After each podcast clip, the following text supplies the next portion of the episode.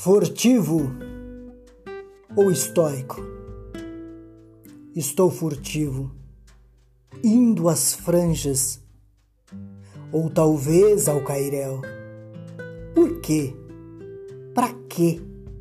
Sei lá. O que sou, se é que sou? Por que sou? Uma nuvem apenas levada pelo vento? Estou eu em detrimento da razão? Quem sabe se sentir culpado de não me sentir culpado? Por que irei então stalkear eu mesmo? Ou você talvez? Ai, me cegou os pontos em tal estoicismo. Uma textura cega de franjas franqueadas em bebedouro lúdico. Para quê? Memento mori? Não tem sentido. Irei então furtar essa graça de paixão, pois com saudades estou do amanhã. Oh, que saudosa lembrança! Memento vita? Carpe diem? Intuito eu vou procrastinar. Não, jamais, pois meu saudosismo é da minha ancião, para onde voltarei. Hum, o que é isso? Eu só sei do que não sei que serei. O que é já foi, e o que há de ser também já foi. Então, eu furtivo em desejo pela vida. Estou furtivo. A quem estou? Preciso ir ao meu regaço e voltar ao início para estar lá onde estive ontem. Vou viver amanhã e volverei ao passado, a tais águas agitando os seixos e assim redundar minha alma e poder estar em condução ao amor fati, vivendo o acontecido do que vai acontecer. Será que estou estoico? E o que me resta?